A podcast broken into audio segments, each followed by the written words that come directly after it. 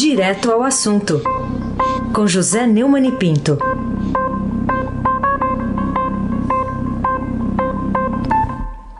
Oi, Neumani, bom dia. Bom dia, Raíssa Abac. Carolina Ercolim. Bom dia. Almirante Nelson e o seu pedalinho. Bárbara Guerra, Frânio Vanderlei, Clã Bonfim, Manuel Alice Isadora. Bom dia, melhor ouvinte, ouvinte da Rádio Eldorado 107,3 FM. Raíssa Abac, o craque. Ô Neumann, o país tem alta de 2 mil mortes por problemas respiratórios, manchete revelada hoje aqui na primeira página do Estadão, né, começando a semana. O que, que isso significa em termos de combate ao novo coronavírus? É, o Estadão foi buscar a notícia certa. Nós temos um problema, nós não temos testes, o que é um absurdo, uma falta de.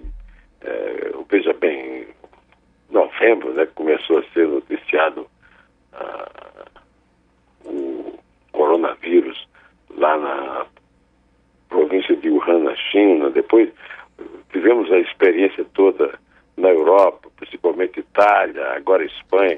Tivemos quantos meses? Cinco meses, seis meses para comprar testes, é, para é, suprir essa necessidade, né? E aí nós não temos testes, não temos uma ideia precisa é, da, das mortes reais por coronavírus, né? por Covid-19. Então o Estadão fez um serviço público ao mostrar que o número de registros de mortes por insuficiência respiratória e pneumonia no Brasil teve um salto em março, contrariando uma tendência de queda que vinha sendo observada nos meses de janeiro e fevereiro.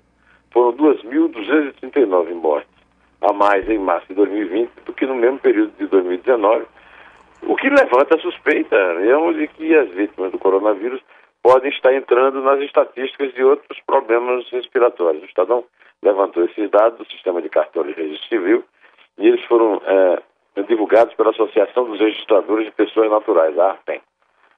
De acordo com o levantamento feito pelo Estado na plataforma da entidade, o número de óbitos registrados em março por esses problemas respiratórios teve massa alta de 8,15% no Brasil em relação ao, mês, ao mesmo mês de 2019. Em janeiro e fevereiro, as ocorrências haviam recuado 2,59% e 4,19%, o que é natural por causa da, da temperatura. Era preciso que as autoridades, principalmente o presidente da República, que vive dizendo que é uma, uma gripezinha e, e que está indo embora agora, é a última, a última grande revelação dele, que as autoridades Preste atenção é, nessa notícia da manchete do Estadão.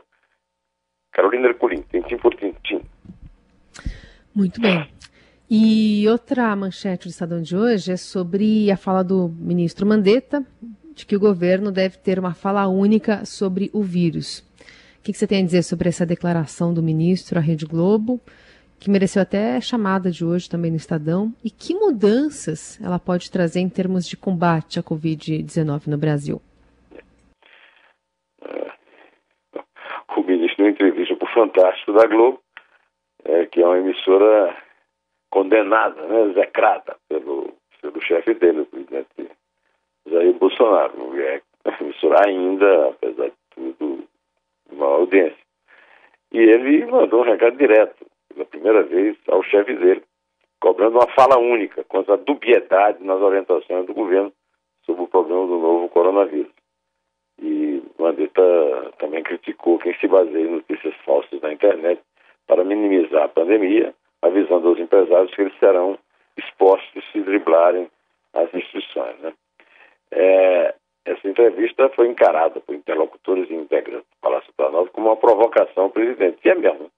Quem, quando eu, eu, vi a notícia no meu celular, eu, a primeira reação que eu tive foi o seguinte: Agora, o, o Bolsonaro não tem é, saída, vai ter que demitir o Mandetta.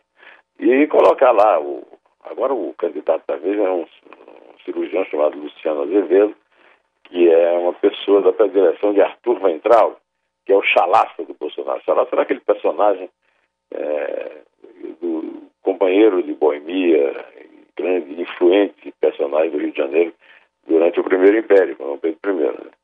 E aí o, o, o que vai acontecer é uma enorme tragédia. Né? Você ter o número de gripes que você teve aí é, matando em, em em março, imagina o que pode acontecer agora em maio, abril, maio, junho. Né? É, aí o Bolsonaro vai pagar. Porque o que o Bolsonaro está fazendo agora é, é, criando uma imagem de que ele está defendendo o emprego, o trabalhador, coisa que ele nunca fez antes, enquanto que o Mandetta está queimando tudo. Agora o Mandetta sai do governo, não sai por vontade própria. Eu não sei, posso estar enganado, mas eu acho que ele cavou a demissão dele. Agora vamos ver se o Bolsonaro tem força ainda lá no Palácio para demitir o ministro. Aí se abaque o craque. Bom, e o Procurador-Geral da República, Augusto Aras, diz que o presidente Bolsonaro pode definir o isolamento, está aqui também na manchete, numa das manchetes do Estadão hoje, ou seja, ele está na mesma linha da nota do advogado-geral da União de sábado, com a pretensão de retirar o poder de decidir sobre o isolamento dos governadores e prefeitos. Isso aí está lá em curso no, no STF, né, Neumann? Você acha que essa tese tem aí possibilidade de ir à frente, prosperar lá no judiciário? Eu duvido. Apesar do, do que é muito amigo do Bolsonaro, tá? e, e principalmente do, do, do advogado-geral. Aliás, o advogado-geral veio primeiro. O advogado-geral da União, André Mendonça, soltou uma nota oficial no sábado, anunciando que vai entrar na justiça para flexibilizar as medidas de isolamento social estabelecidas por governadores e prefeitos para combater a disseminação do vírus. É, é, o, o, o Mendonça apelou para a democracia, o, o direito de ir e vir é garantido na Constituição. Aliás, o direito de ir e vir que foi abordado pelo próprio pelo próprio Bolsonaro nos seus passeios né, é, de contágio. Né. Agora vem o, o Augusto Aras e, e disse que o mundo passa por uma crise sem precedentes, repleta de incerteza, que não é possível avaliar hoje com precisão se a estratégia de limitar a circulação de pessoas tem eficácia para impedir o avanço da Covid-19. Pelo amor de Deus.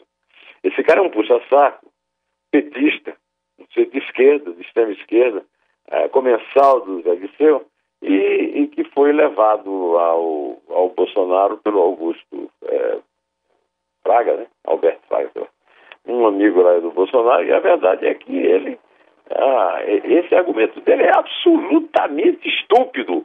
O mundo inteiro, o mundo inteiro. Eu é,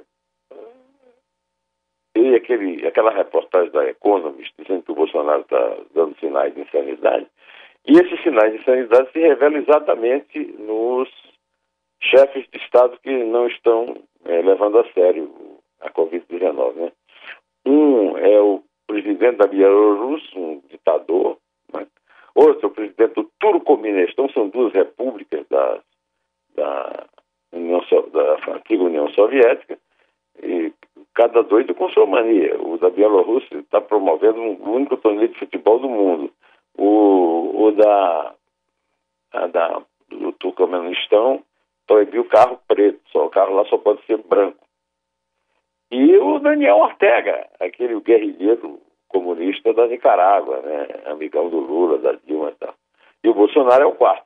O resto do mundo tá, todo foi informado de uma coisa que o Augusto Ara não foi ainda. O Augusto Aras, a única coisa que ele conhece bem mesmo é bajular Bolsonaro. Né?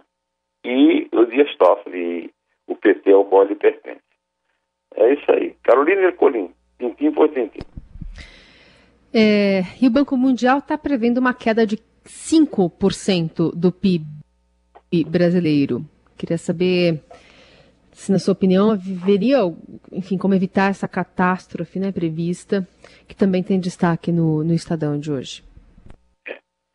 Ah, houve uma carreata aqui a favor do, dessa cruzada do Bolsonaro para abrir os isolamentos para evitar o, desemprego na Paulista, mas carregaram o símbolo correto, que é o caixão. Quer dizer, a opção é, é emprego ou vida, né? Na verdade, essa opção não existe. O que existe é uma possibilidade, uma perspectiva muito grande.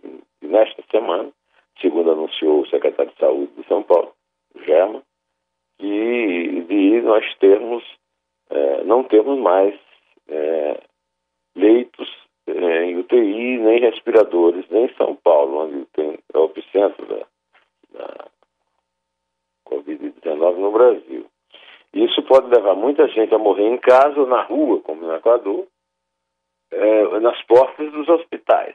Aí é, eu quero saber como é que fica a imagem do Bolsonaro, principalmente se ele fizer o que se espera que faça esta semana, que ele inicie o Mandetta. É, essa opção é clara. O, o, a única propaganda que eu vi que realmente é realista sobre isso é do prefeito de Teresina, que colocou metade de um sofá, metade de um caixão e disse: escolhe entre um e outro. É, é isso aí. O, o Carolina Ecolim, tintim por tintim. Ah, não, desculpe, aí sem Sou eu, sou eu. Sou eu, ontem... sou eu, sou eu. Sou eu. Bom, ontem teve uma live de Páscoa, foi uma videoconferência né, com líderes religiosos, em que o presidente Jair Bolsonaro disse que o vírus está começando a ir embora. Qual que é a base dele para fazer essa afirmação? Uma afirmação que contraria dados da realidade cotidiana, Neumann? Ele deve ter alguma conversa com o vírus, né? Porque ele disse, num dos pronunciamentos, que conversou com vários líderes mundiais. Só se ele conversou com Ortega, né? O Ortega, ele não fala espanhol, mas deve entender, né? Porque como é que vai conversar com o bielorrusso lá? Ou com o, o, o, o turcomeno? Mas ele fala com comunista? Ah, agora ele só fala com comunista. Dias Toffoli, amigo dele, o, o, o Aras, o André Mendonça, né?